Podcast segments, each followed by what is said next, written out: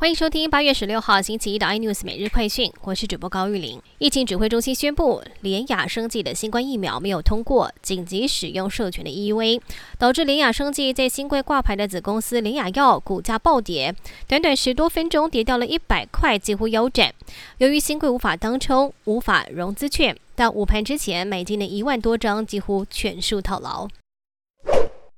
林雅药的新冠疫苗 EUA 没有通过，也引发了轩然大波。不仅林雅药股价腰斩，这波大股东台塑生医也从六月开始一路出脱持股，让市场大为不解。截至八月十二号为止，已经出脱了将近一半持股，由一点五万张降到八千零三十一张，使得台塑账上资产倒是增加了十亿元左右。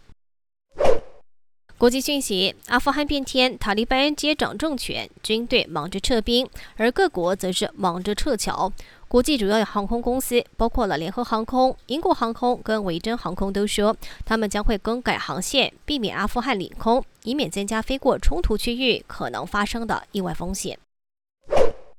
新北市今天有六例的确诊，职场都是在台北市。确诊个案曾经在八月七号前往花莲旅游，市府也赶紧针对同行亲友家人做居检，并且进行裁检，发现同车共识的亲友都被感染，其中一例 CT 值在三十二，怀疑是最早的感染源。